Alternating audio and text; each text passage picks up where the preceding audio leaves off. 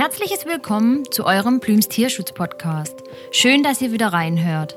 Plüms klärt über alle Natur- und Tierschutzthemen auf, gibt Tipps zur artgerechten Tierhaltung und spricht das aus, was viele vielleicht nicht hören wollen. Wir wollen die Wertschätzung gegenüber unserer Natur und unseren Tieren in den Vordergrund rücken. Denn nur so lässt es sich doch glücklich und ausgeglichen leben.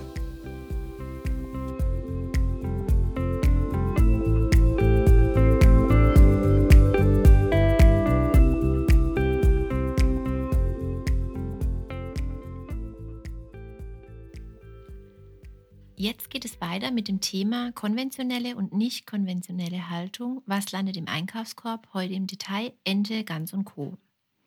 Zu dem bereits in der letzten Podcast-Folge angeschnittenen Thema, das Schreddern der männlichen Küken, wollen wir an dieser Stelle nochmals etwas ins Detail gehen. Landsiedel hat es hier unserer Meinung nach perfekt zusammengepackt. Männliche Küken, die im Zuge der Legehennenzucht ausgebrütet werden, gelten als unwirtschaftlich. Sie legen keine Eier und eignen sich nicht für die Mast, weil sie zu wenig Brustfleisch ansetzen. Sie am Leben zu lassen, kostet die Brüterei nur unnötig Platz und Geld. Daher werden die Küken getötet. Dies passiert entweder per Vergasung oder eben durch das Schreddern. Lebende männliche Küken werden durch eine Maschine gejagt, die sie tötet, indem sie sie zerhackt bzw. schreddert. Diese Praxis bezeichnet man daher als Kükenschredderei. In der Geflügelindustrie handelt es sich bei diesem Vorgang um eine gängige Vorgehensweise, um sich der unprofitablen Küken zu entledigen, für die es in der Wirtschaft keine Verwendung gibt. Im Geflügelbetrieb werden die männlichen Küken von den Mitarbeitern per Hand aussortiert und landen auf einem Fließband. Am Ende des Fließbandes wartet der Tod in Form eines Industrieschredders. Bei lebendigem Leib werden die Küken darin zerhäckselt nicht lange nachdem sie überhaupt erst geschlüpft sind. Aus diesem Grund nennt man sie auch Eintagsküken. Meist leben sie nicht länger als einen Tag nach dem Schlüpfen. Jährlich schlüpfen in den Brutbetrieben etwa 45 Millionen weibliche Küken, die zu Legehennen werden. Da man davon ausgehen kann, dass männliche und weibliche Küken in einem etwa gleichen Verhältnis schlüpfen, bedeutet dies, dass in Deutschland zudem jedes Jahr rund 45 Millionen Küken getötet werden. Das bedeutet täglich sterben etwa 100.000 Küken durch Schreddern oder Vergasen. Weltweit werden jährlich etwa 2,5 Milliarden Küken getötet. Das entspricht 7 Millionen jeden Tag. Das deutsche Tierschutzgesetz wird bei dieser Praxis hierzulande seit Jahren missachtet, obwohl bereits im ersten Paragraph des Gesetzes steht, dass ein Wirbeltier nicht ohne vernünftigen Grund getötet werden darf. Dennoch wird das Töten weiter gebilligt und damit die Wirtschaft vor dem Tierschutz gestellt. Das ist unvorstellbar, aber wahr. Man muss sich das mal überlegen. Nicht nur, dass das Schreddern absolut pervers ist, aber sie werden noch von Hand verlesen und aussortiert, von einem Arbeiter, der sich Mensch schimpft. Und bevor jetzt jemand auf die Barrikaden geht und sagt, der mache auch nur seinen Job, um Geld zu verdienen, das lassen wir nicht gelten. Es gibt tausende von anderen nicht quälerischen Arbeitsmöglichkeiten. Aber wie erkennen wir Verbraucher schnell und einfach, was darf kompromisslos in den Einkaufswagen und was nicht? Im Prinzip hat das Ganze einen Recherchewert. Verlasst euch nicht auf die Aufdrucke, sondern schaut genau hin. Wir haben euch auf unserer Homepage eine Übersicht von Biomarken zusammengestellt, von denen ihr guten Gewissens Eier, Milch und Fleisch konsumieren könnt. Auch seht ihr bei der Rubrik Fakten und Richtlinien die Mindestplatzangaben im Unterschied konventionell und EU-Bio. Natürlich ist die beste Entscheidung, ganz fleischlos zu essen oder eben sich vegan zu ernähren. Doch auch jeder noch so kleine Schritt ist wichtig für jedes einzelne Tier, welches da draußen Tag für Tag leidet. Auch die Haltung der Geflügeltiere in der konventionellen Landwirtschaft sieht anders aus als in den schönen TV-Bewerbungen und den ansprechend gestalteten Verpackungen in den Discountern. Hier zeigt auch der Deutsche Tierschutzbund wieder genau auf, wie die Haltung gestaltet ist und auf was zu achten ist. Enten sind Wasservögel. Sie leben in der Regel an offenen Gewässern wie Seen oder Teichen, denn Wasser ist für sie lebenswichtig. Sie nutzen es für die Gefliederpflege, um zu baden und für die Nahrungssuche und auch die Aufnahme. Enten fressen neben Pflanzen auch kleine Fische, Insekten und Würmer. Hierfür gründeln sie am Boden und seien mit ihrem Schnabel feste Bestandteile aus dem Wasser. Auch Gänse sind Wasservögel. Obwohl sie die meiste Zeit des Tages an Land verbringen, ist die Nähe zu einem Gewässer für Gänse ebenfalls elementar. Gänse sind Pflanzenfresser, weiden auf Wiesen und fressen dort Kräuter und Gräser, aber auch Obst, Gemüse oder Getreidekörner. Doch auch im Wasser wird gegründelt und der Boden nach Pflanzen abgesucht. Für die Gefiederpflege ist Wasser unbedingt nötig. Gänse und Enten leben meist in lockeren Gruppen, manche Enten auch zeitweise einzeln. Gänse leben in engen Partnerschaften. Enten suchen sich nur zur Paarungszeit einen festen Partner. Enten und Gänse verteidigen ihr Territorium und Nester oft verhemmt gegen Konkurrenten oder Eindringlinge. In Deutschland werden Enten vor allem als Masttiere gehalten, jährlich ca. 16 Millionen Tiere. Moschusente, Watzenente, Flugente, Barbarienente, Muladenente, Kreuzung aus Moschus und Pekingente und die Pekingente an sich sind die sechs Entenrassen, die in der Landwirtschaft am häufigsten vorkommen. Die Bedingungen in der Mast sind für Wasservögel katastrophal. Das Leid der Tiere in der intensiven Stallhaltung ist enorm. Ohne Zugang zu Wasser, der ihnen meist verwehrt wird, können die Tiere ihren arteigenen Verhaltensweisen in keinster Weise nachgehen. Bei der Entenmast geht es darum, in kürzester Zeit möglichst viel Fleisch zu produzieren. So werden die Tiere in sechs bis zehn Wochen turbo gemästet, bis sie ein Gewicht von bis zu 4,6 Kilo erreicht haben. Die schnelle Mast führt nicht selten dazu, dass die Tiere nicht mehr laufen können, da Muskeln und Knochen das Gewicht einfach nicht halten können. Pekingenten werden im Allgemeinen im Alter von sechs bis sieben Wochen geschlachtet. Die weiblichen Moschusenten schlachtet man mit zehn Wochen, die Erpel mit zwölf.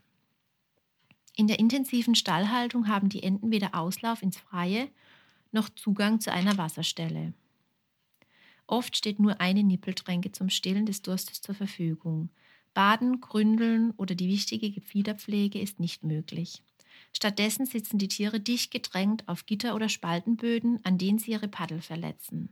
Das viel zu geringe Platzangebot, die schlechten Luft- und Lichtverhältnisse und der Mangel an Beschäftigungsmöglichkeiten führen vor allem beim Moschusenten zu Verhaltensstörungen wie Federrupfen und Kannibalismus. Moschusenten sind sehr territoriale Tiere und leiden besonders unter der hohen Besatzdichte in den Ställen. Anstatt die Haltungsbedingungen zu verbessern, werden sie oft in stark abgedunkelten Stellen gehalten. Vorbeugend werden den Enten Schnäbel und Krallen gekürzt, damit sich die Tiere keine schweren Verletzungen zufügen können. Der Schnabel ist jedoch bis in die Spitze mit vielen Nerven durchzogen und für Enten und Gänse ein empfindliches Tastorgan. Das Kürzen bedeutet erhebliche und akute und auch oft dauerhaft Schmerzen für die Tiere. Auch Gänse werden in Deutschland hauptsächlich zur Fleischgewinnung gehalten. Die Tiere leben meist in Freilandhaltung oder kombinierbar Stallauslaufhaltung. Zugang zu Wasser, damit die Tiere baden, gründeln und ihr Gefieder pflegen können, fehlt aber auch hier häufig.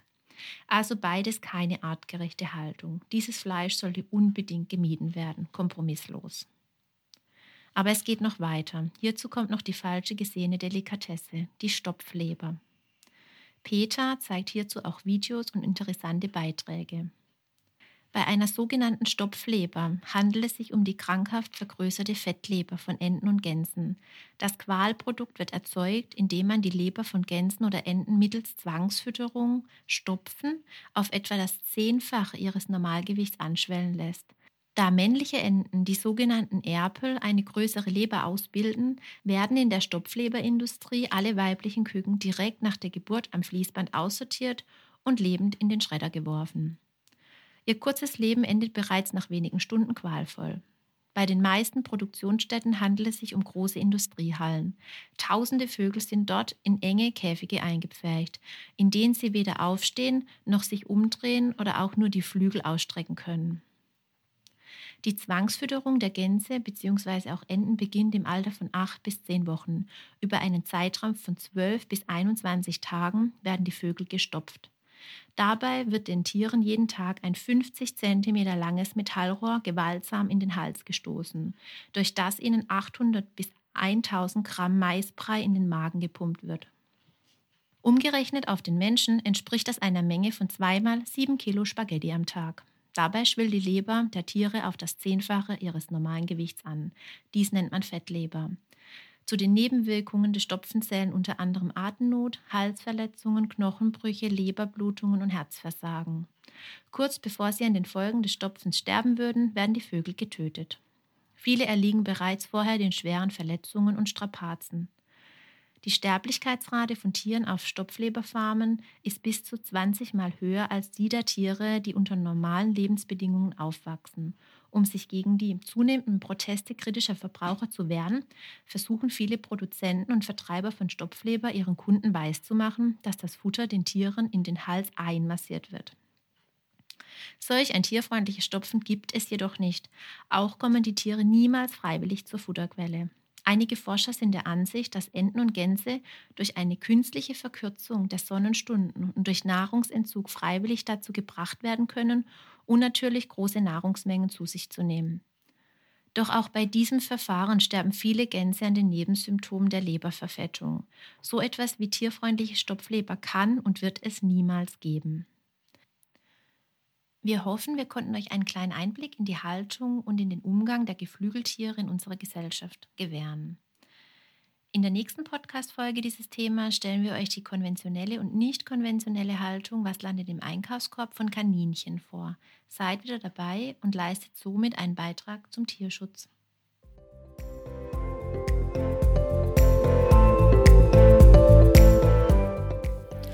Danke, dass ihr wieder reingehört habt und somit Interesse an den so wichtigen Themen zeigt und gleichzeitig einen Beitrag zum Tierschutz leistet. Teilt und abonniert unseren Tierschutz-Podcast oder auch unseren Kinderpodcast, liked uns auf den sozialen Netzwerken und lasst uns eine gute Bewertung da, um die so wichtige Aufklärung über den Natur- und Tierschutz zu unterstützen. Wenn ihr Fragen oder Anregungen habt, dann meldet euch unter plüms.de mit UE. Wir sind gerne für euch da. Bis bald, euer Plüms-Team.